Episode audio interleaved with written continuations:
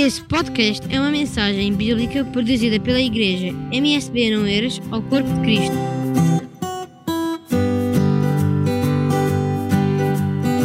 Meus irmãos, nós, como disse no princípio dessa reunião, nós estamos numa noite de conversa e estudo bíblico.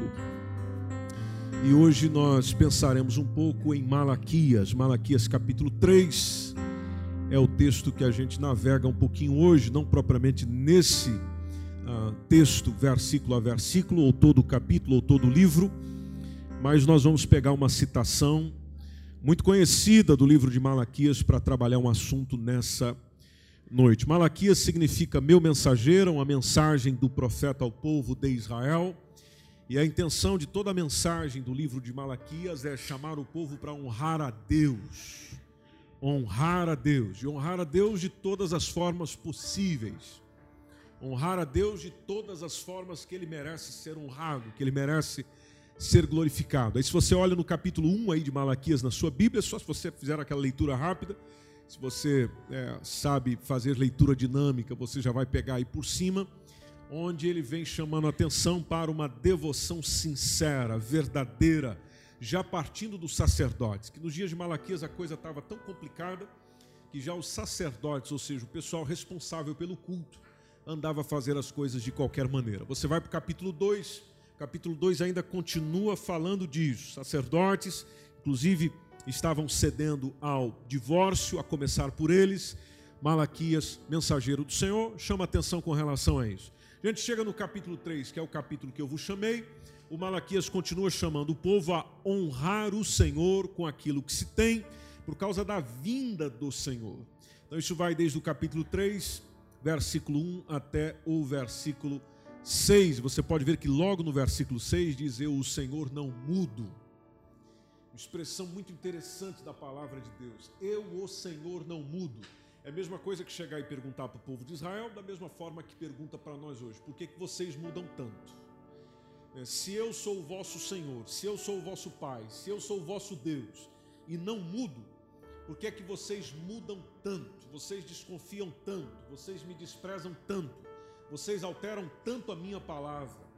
E a partir do versículo 7, está um chamado já para o passado, dizendo: Desde os dias de vossos pais, vocês estão se desviando dos meus estatutos, vocês não estão guardando eles. Então, o convite do Senhor por meio de Malaquias é: se volta para mim, vem, vem ter comigo. E aí o que é que vai acontecer? Eu vou me tornar para vós. Aí veja a perguntinha do texto que as pessoas daquele tempo tinham. A pergunta era: mas o que, que nós temos que nos tornar ao Senhor? O que é que nós havemos de nos tornar ao Senhor? Aí o versículo 8: O homem vai roubar a Deus? É uma pergunta. Todavia vocês estão me roubando, e vocês dizem em que é que nós estamos te roubando? Resposta do Senhor: Vocês estão me roubando nos dízimos e nas ofertas alçadas. Dízimos, 10% daquilo que eu pedi, do que eu vos tenho dado. Ofertas alçadas é aquela oferta levantada, aquela que vocês entregam o que vocês querem entregar. Vocês estão me roubando nos dois. Essa foi a mensagem direta de Malaquias ao povo de Israel naquele tempo. Vocês estão me roubando nos dois. Tanto naquilo que eu já tenho solicitado com uma taxa, quanto naquilo que deveria partir de vocês, partir do vosso coração. Vocês estão me roubando nas duas situações. Consequência disso, versículo 9: tem maldição sobre vocês. Com maldição vocês sois amaldiçoados, porque vocês me roubam. E não é um problema de um, dois, três, de dez, de quinze, é um problema de toda a nação. Aí vem o comando do versículo 10: trazei todos os dízimos à casa do tesouro. Ou seja, não é eu que tenho que ir atrás dele, é vocês que têm que trazer. Mensagem do Senhor. Trazei todos os dízimos à casa do tesouro. Interessante a expressão todos os dízimos. E quando você caminha pela regulamentação que foi feita dos dízimos, você percebe que havia vários tipos de dízimos. Havia o dízimo que ia para o sacerdote, havia o dízimo que ia para o pobre, ou seja, não era só um tipo de dízimo, eram vários tipos de dízimos, cada um deles com uma finalidade. Então a mensagem é: trazei todos os dízimos à casa do tesouro, para que haja o quê? Mantimento na minha casa. Minha casa precisa andar, está dizendo o Senhor. A minha casa precisa de manutenção como a sua precisa. As minhas coisas precisam acontecer como as suas coisas precisam. Então vocês trazem para mim, e aí diz o versículo: para que haja mantimento na minha casa, e depois vocês fazem prova de mim. Já que vocês desconfiam tanto, então façam prova, porque a gente só faz prova de quem desconfia. Não é dentro da nossa ótica humana, naturalmente. A prova divina é diferente da nossa perspectiva. Então façam prova de mim. Não é eu, Malaquias, que estou dizendo. Diz isso o Senhor dos exércitos. Aí se eu não vos abrir as janelas do céu e não derramar sobre vós uma bênção tal, aquela bênção que vocês tanto precisam, tanto necessitam, aquela tal bênção, e que dela vos advém a maior abastança, ou seja, nunca vai faltar, você sempre vai ter o suficiente para desenvolver. Versículo 11: Por causa de vós, não é por causa de mim, não, é por causa da vossa atitude, por causa do vosso comportamento, por causa do vosso procedimento, eu vou repreender aquilo que retira o que você tem, que nesse caso é o devorador, para que não vos consuma o fruto da terra, porque é da terra que você tira teu sustento. A vide do campo, de onde você bebe, não vos será estéril. As coisas vão fluir, vai ter resultado, vai acontecer. Diz Malaquias? Não, diz o Senhor dos exércitos. Bom, a denúncia ainda continua, versículo 12: Todas as nações vos chamarão bem-aventurados. Vocês vão ganhar muito com isso, porque o Senhor está falando com a nação aqui. Vós sereis uma terra deleitosa, diz o Senhor dos exércitos. Olha só quantas vezes a, a citação de quem é que está dizendo isso. As vossas palavras foram agressivas para mim, diz o Senhor. Aí vocês dizem: O que é que nós temos falado contra ti, Senhor? Vocês dizem, versículo 11: Inútil é servir a Deus. Inútil é honrar a Deus. Veja o desafio nos dias de Malaquias. É inutilidade, é perda de tempo, isso é desnecessário. Inútil é servir a Deus. E ainda vem a perguntinha: o que é que isso nos aproveitou? A gente, nesse tempo todo, esteve cuidando em guardar os mandamentos, esteve cuidando em guardar os preceitos, esteve é, cuidando em andar de luto diante do Senhor dos Exércitos, mas qual o benefício disso tudo? Versículo 15. Nós reputamos por bem-aventurados os soberbos, aqueles que só pensam neles, aqueles que só pensam no umbigo deles, ah, nos trabalhos deles, nas coisas deles, os soberbos. Nós os reputamos que esses é que são verdadeiramente felizes e também os que metem, ou, ou cometem, melhor dizendo, impiedade se edificam. Sim, eles tentam ao Senhor, eles fazem tudo isso, e veja, nenhum mal lhes alcança, sempre escapa. Aí tem aquele grupo que teme ao Senhor, fala cada um com seu companheiro, o Senhor atenta, o Senhor o ouve. Há um memorial escrito diante dele para aqueles que temem o Senhor, para os que se lembram do seu nome. Para esses a mensagem é, versículo 17, eles serão meus, diz o Senhor, e vai chegar um dia que farei deles para mim um tesouro particular, e eu vou poupar como um homem poupa o seu filho que o serve. Aí, quando chegar nesse momento, é que vai ver a diferença entre o justo e o ímpio, entre o que serve a Deus e o que não serve. Mas eu volto naquela perguntinha que está no texto: que proveito a gente teve em honrar o Senhor? Que proveito a gente teve em honrar o Senhor? É, é, muito comum você ouvir de pessoas que elas já desprezaram muita coisa relativa à comunhão com Deus, à vida com Deus, à caminhada com Deus, dizendo que disso ela não teve nenhum proveito. E quando fala do proveito, ela fala dos seus benefícios, das suas vontades, das coisas que são para mim.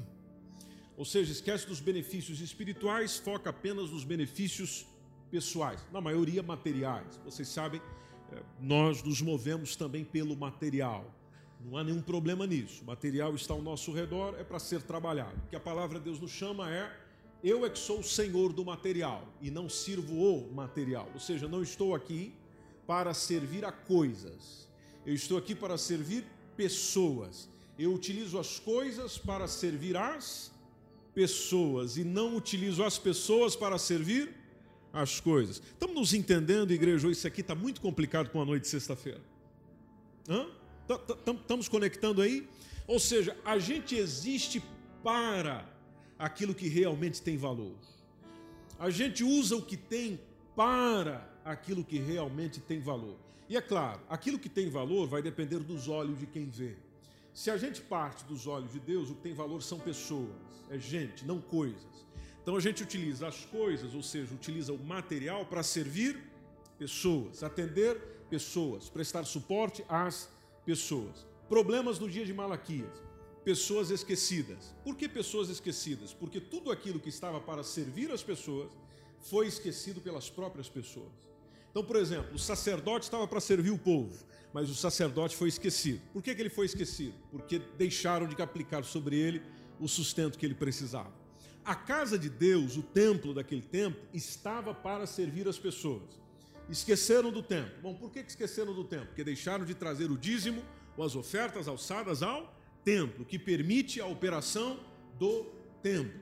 Os sacerdotes que estavam servindo também esqueceram do povo. Por que esqueceram do povo? Por causa da dependência do material. Ou seja, veja que tudo aquilo que realmente Deus dava valor, as pessoas desprezaram, as pessoas deixaram. E onde vem o Malaquias com uma voz profética no seu tempo, uma mensagem de quatro capítulos que você lê em 15 minutos, mas muito impactante para ser estudada durante um longo tempo, dizendo: olha, vocês têm que ajustar algumas coisas aí. Vocês têm que mudar nisso, vocês têm que mudar naquilo, e dentre as quais está a questão do dízimo e da oferta. Quando a gente caminha dentro da palavra de Deus sobre a doutrina do dízimo, que já começa desde Gênesis capítulo 14, e você vem contemplando Abraão, por exemplo, entregando o dízimo dos despojos da guerra que ele veio. Depois você encontra Jacó, Gênesis capítulo 26, abordando sobre a mesma promessa, fazendo uma promessa diante do Senhor, dizendo: se o Senhor conceder a mim, eu te darei o dízimo de tudo. Aí você vem seguindo, vem caminhando para dentro de Êxodo, vem caminhando para dentro de Levítico. Levítico, quando você chega em Levítico, o dízimo é organizado, ele é instruído, ele é legalizado. Era uma prática anterior à lei, foi organizada na lei, e você não encontra ela sendo suspensa depois da lei na graça. E por que, que a gente não encontra sendo suspensa? Porque nas palavras do próprio Jesus, o dízimo continuaria sendo uma necessidade. Mateus capítulo 23, versículo 23. Você não encontra em nenhum tempo alguém chegando e dizendo: Isso está suspenso, não precisa mais. E essa semana eu estava lendo, não essa semana, mas essa semana eu voltei nesse artigo. É um artigo que, se você quiser abrir no seu telemóvel aí também, do, do pastor Hernandes Dias Lopes. Alguém conhece aqui Hernandes Dias Lopes? Hernandes Dias Lopes, grande estudioso, um homem que tem um, um compromisso, um, um, comprometimento com a palavra é, maravilhoso. Ele escreveu um artigo que é, está As Razões dos Não Dizimistas. As razões que os não dizimistas têm para não entregar dízimo. E ele, e é um artigo que não é nada recente, veja, é um artigo de 28 de maio de 2004 isso já vai para quantos anos? Vocês que são bons de matemática aí, já vai para alguns anos. 17 anos, então veja que já faz um tempo. Aí ele vai citando algumas coisas que eu, eu vou lendo e a gente vai pensando juntos.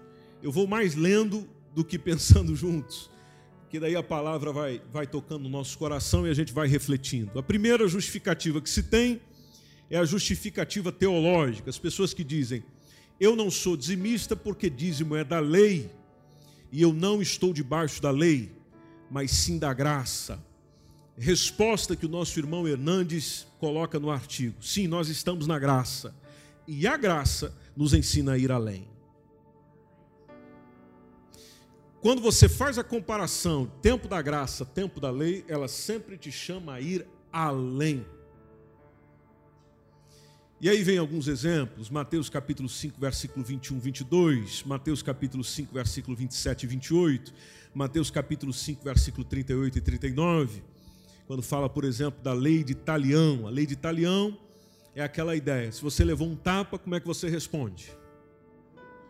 Com dois tapas, segundo aqui o, o Joaquim. Essa, esse talião está dobrado, né, Joaquim? E, ou seja, você responde na maneira que recebeu. Bom, sobre Jesus, graça. A proposta é: te ferir um lado da face, oferece a outra. Vai além ou não vai? É igual? Não, não é igual. Porque no igual eu responderia igual. Na graça eu ofereço ainda mais. Já que você me deu um tapa, dá no outro lado também. É difícil fazer isso. Eu não sei se você já teve oportunidade, espero que o Senhor nunca nos conceda essa oportunidade. Sinceramente.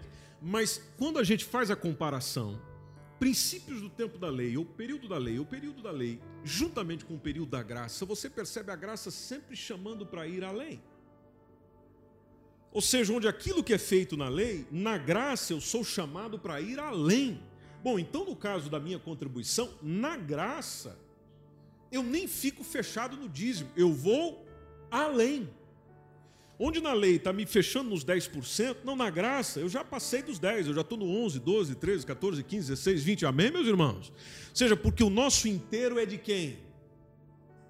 É de Deus. Eu sou de Deus, eu pertenço a Deus. Bom, se eu pertenço a Deus, o que eu tenho pertence a quem? A Deus também. Ou seja, então, eu, eu naturalmente faço porque eu sou dele, vivo para ele, partindo das palavras do meu Jesus. Não fui proibido disso, muito pelo contrário, fui incentivado. Aí tem alguns que pode chegar e dizer: "Pois é, mas quando Jesus falou aquilo, Mateus capítulo 23, versículo 23, vocês estão com a Bíblia aberta lá? Vamos lá? Mateus 23, 23? É porque eu estou aqui falando o texto, a gente nem leu o texto, né, Rosário? Mateus 23, 23, o que, que diz lá? Só para entendermos o que estamos falando. Vamos lá?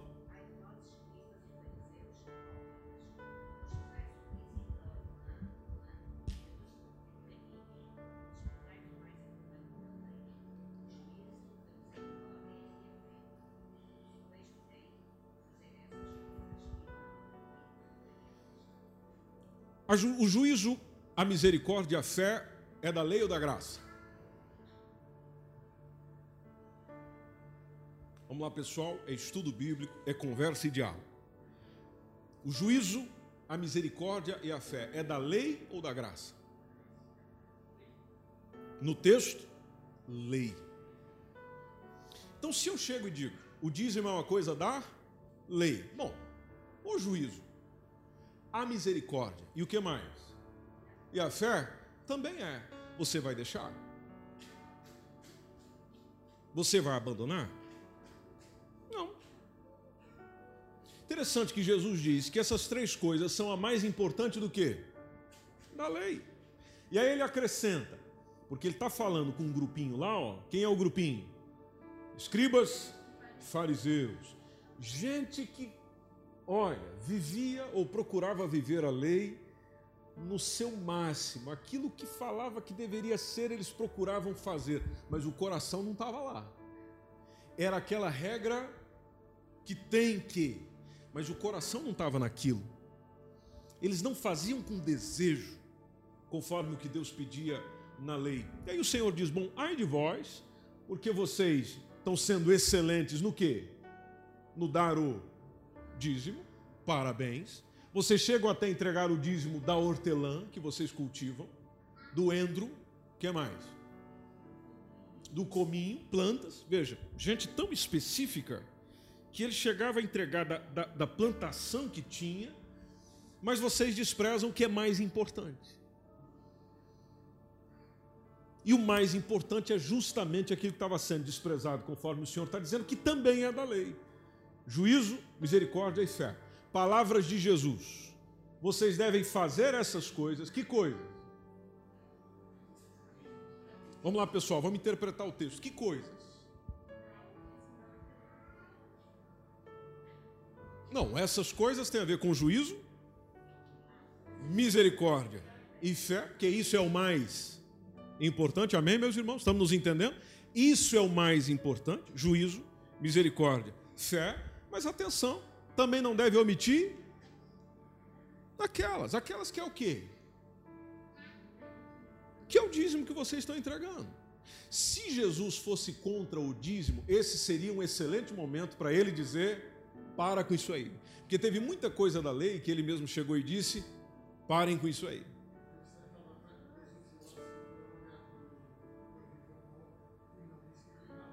Lucas capítulo 21, versículo 4.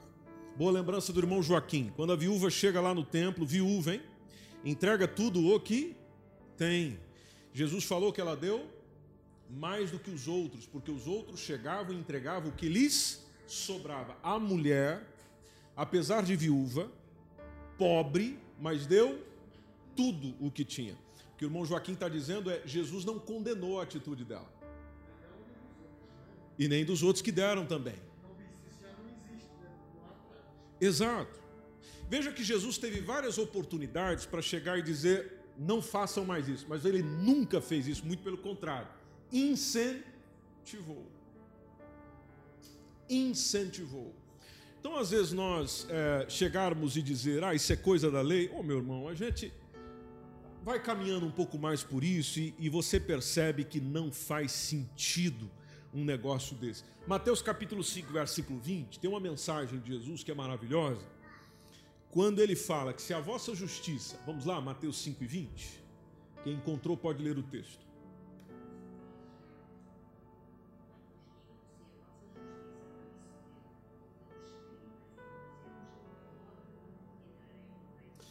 Os escribas e fariseus não é aquele grupo que ele acabou de falar que é um pessoal complicado? Que estava esquecendo o que era mais importante, fazia algumas coisas, mas esquecia o que era mais importante? Pois é, ele fala nesse texto que a nossa justiça precisa exceder a de quem? A desse grupo. Quando fala exceder, é a mesma coisa que chegar para mim e para você dizendo vocês têm que ser mais excelentes do que eles naquilo que eles fazem. Amém, meus irmãos? Estamos nos entendendo, igreja? Vocês precisam ser mais excelentes do que eles, disse Jesus, naquilo que eles fazem. Se não, de modo nenhum, entra onde? No reino dos céus. Então, quando entra no campo da justiça, eu preciso ser mais excelente do que eles eram. Quando entra no campo da misericórdia, eu preciso ser mais excelente do que eles eram. Quando entra no campo da fé, eu preciso ser mais excelente do que eles eram. Quando entra no campo do dízimo,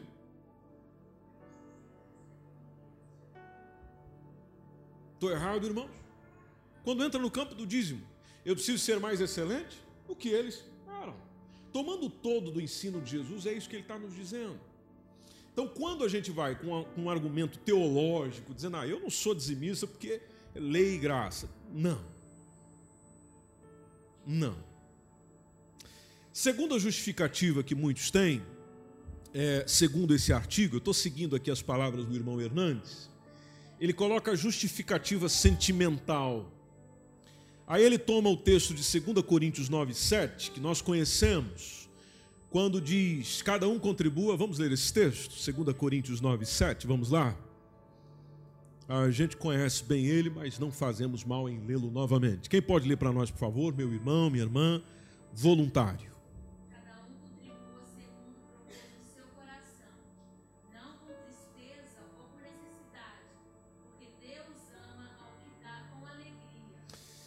Quem dá com alegria, dá de forma espontânea, dá porque está querendo, dá porque está desejando.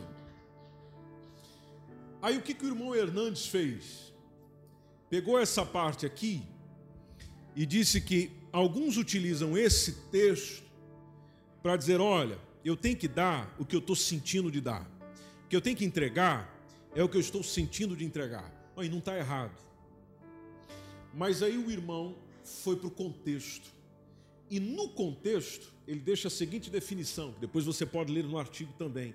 O texto não está a falar de dízimo, o texto está a falar de oferta. E oferta é isso mesmo, você dá o que você quiser dar. No artigo, ele chega a dizer dízimo não. Dízimo é dívida. Dízimo é compromisso. Por isso que ele volta no Malaquias e diz: quando não entrego, roubo.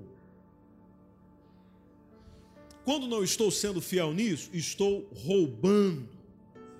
Aí ele até traz uma pergunta no, no artigo dizendo: o que estará acontecendo em nosso coração que não permite que nós não tenhamos alegria em dizimar, em sustentar a causa que nós abraçamos?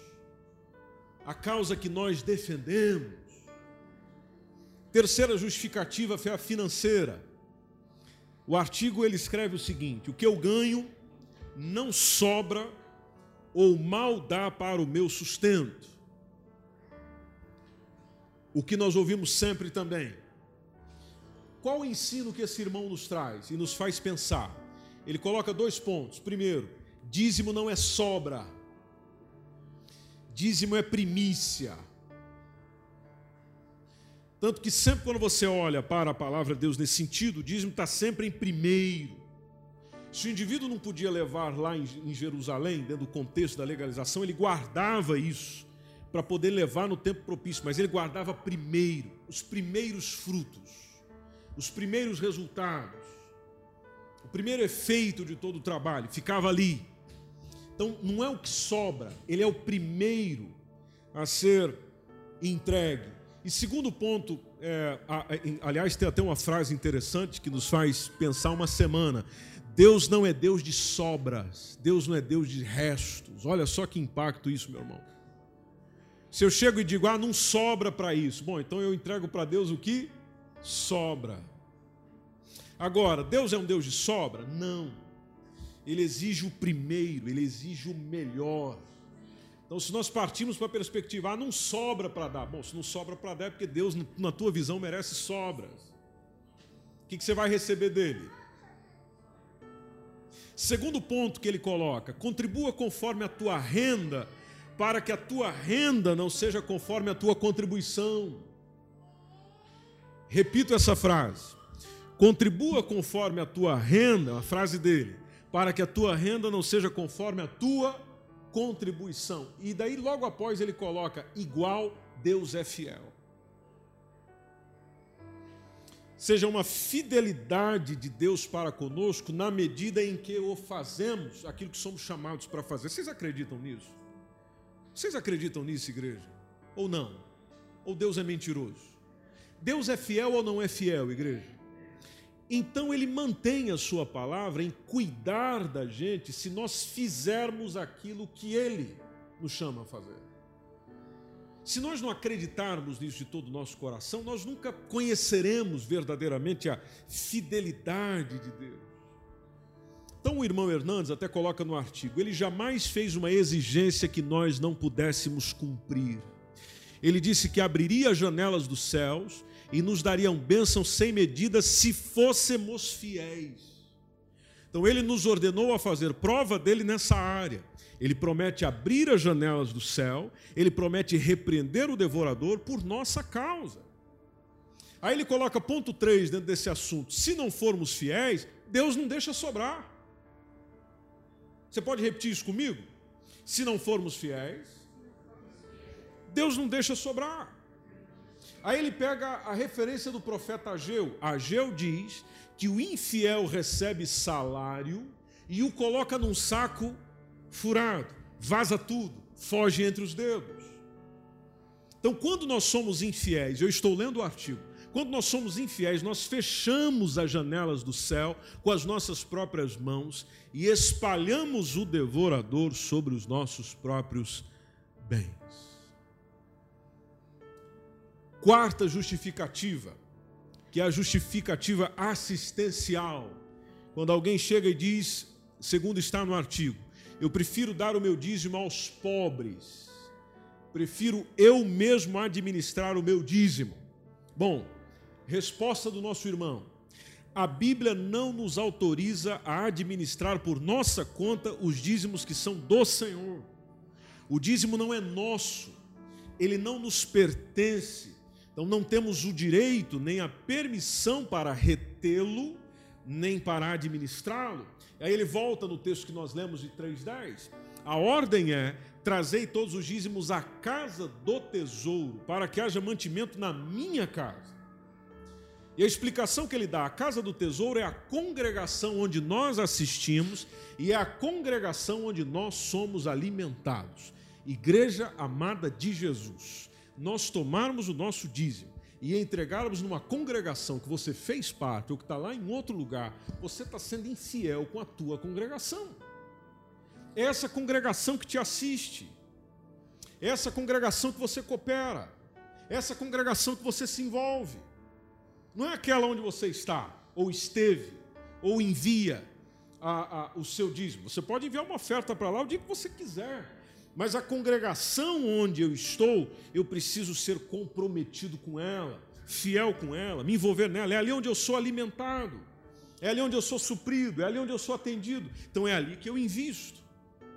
É a mesma coisa que você morar numa casa, desfrutar da casa, viver na casa, comer na casa. Você vive ali naquela casa e na hora de pagar a renda, você paga a renda da casa do outro. É justo ou injusto? É injusto. Então a gente contribui com o nosso dízimo aonde você está. Aí ele até faz uma perguntinha: será que damos realmente os nossos dízimos aos pobres? Pergunta dele. E com que regularidade nós fazemos isso? Será uma boa atitude fazer caridade com uma parte que não te pertence? Porque fazer caridade com o dinheiro dos outros é fácil.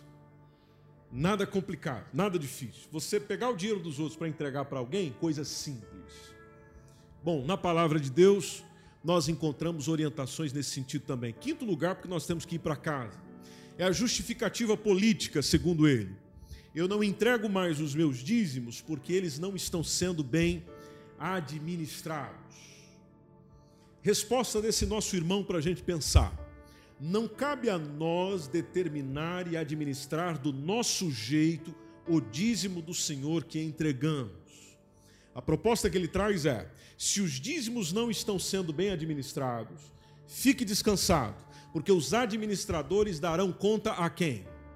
a Deus. Isso não é problema seu, é um problema do Senhor.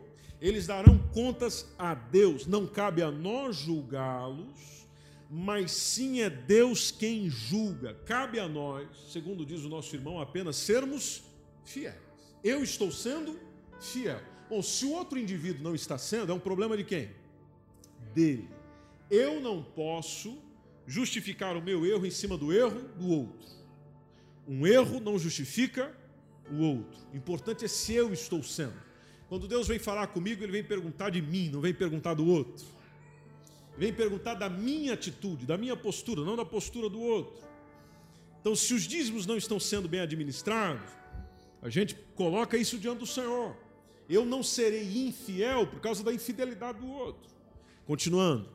Não será também que essa atitude seja aquela do menino briguento, dono da bola, que coloca debaixo do braço, sempre que as coisas não correm do seu jeito. Alguém fez isso aqui?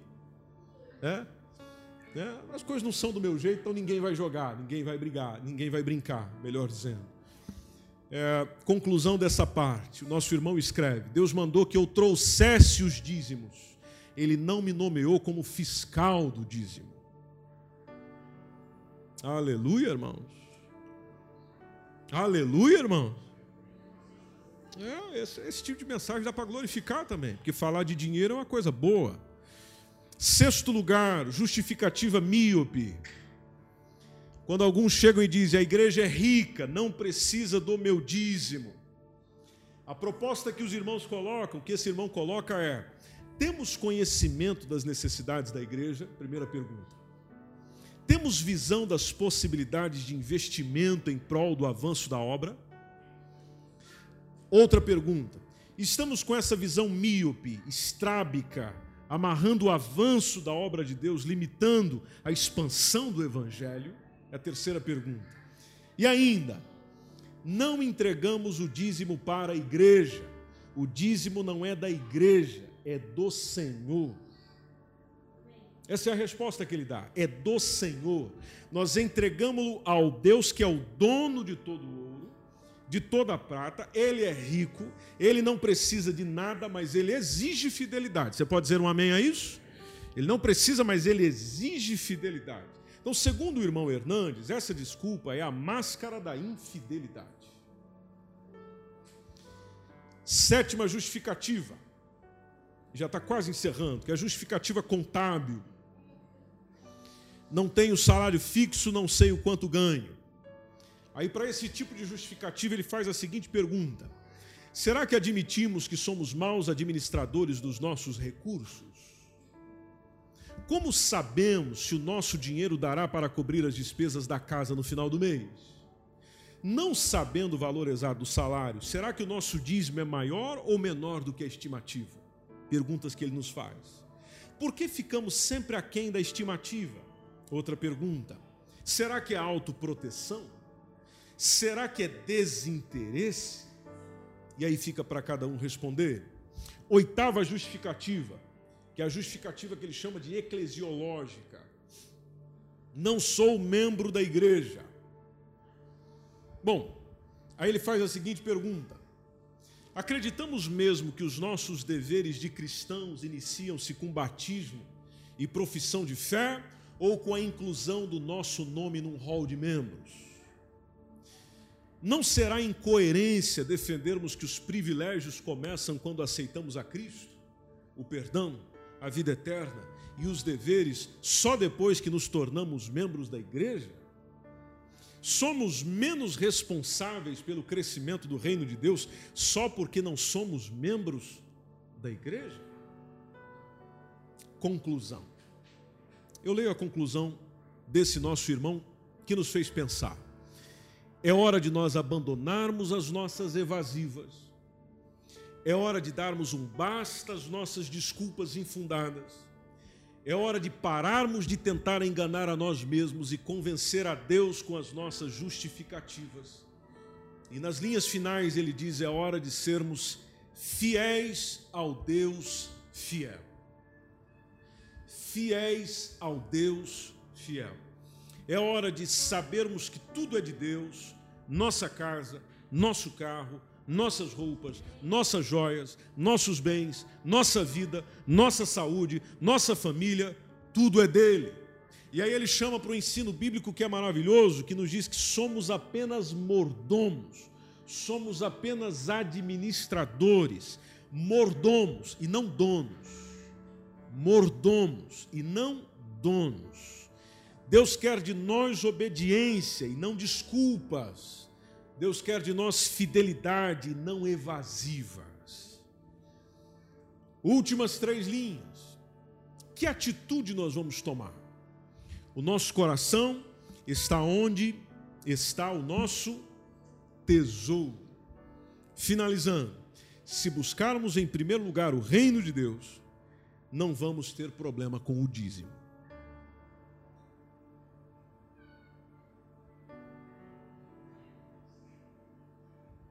Eu acho que ele tem razão.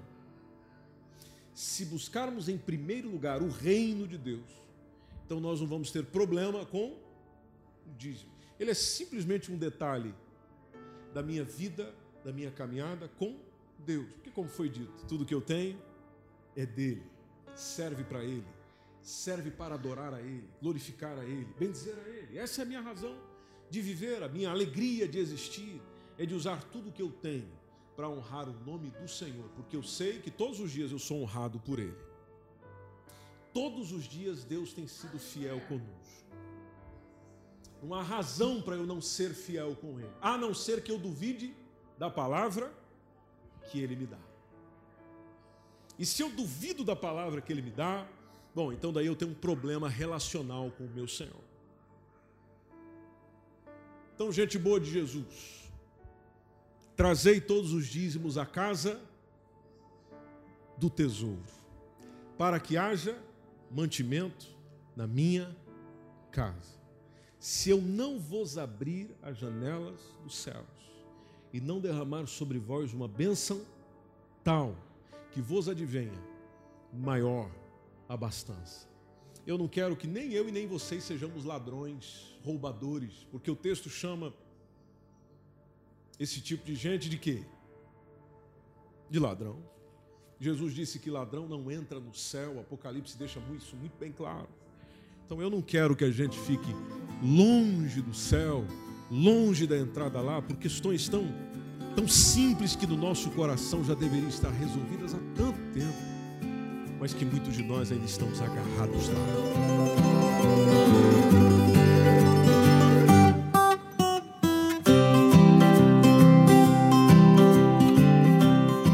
Esse foi mais um podcast, uma mensagem bíblica produzida pela igreja MSBN Oeiras. Siga-nos nas redes sociais, Facebook e Instagram. Subscreva o nosso podcast e também o canal no YouTube. Saiba mais em msbnportugal.com.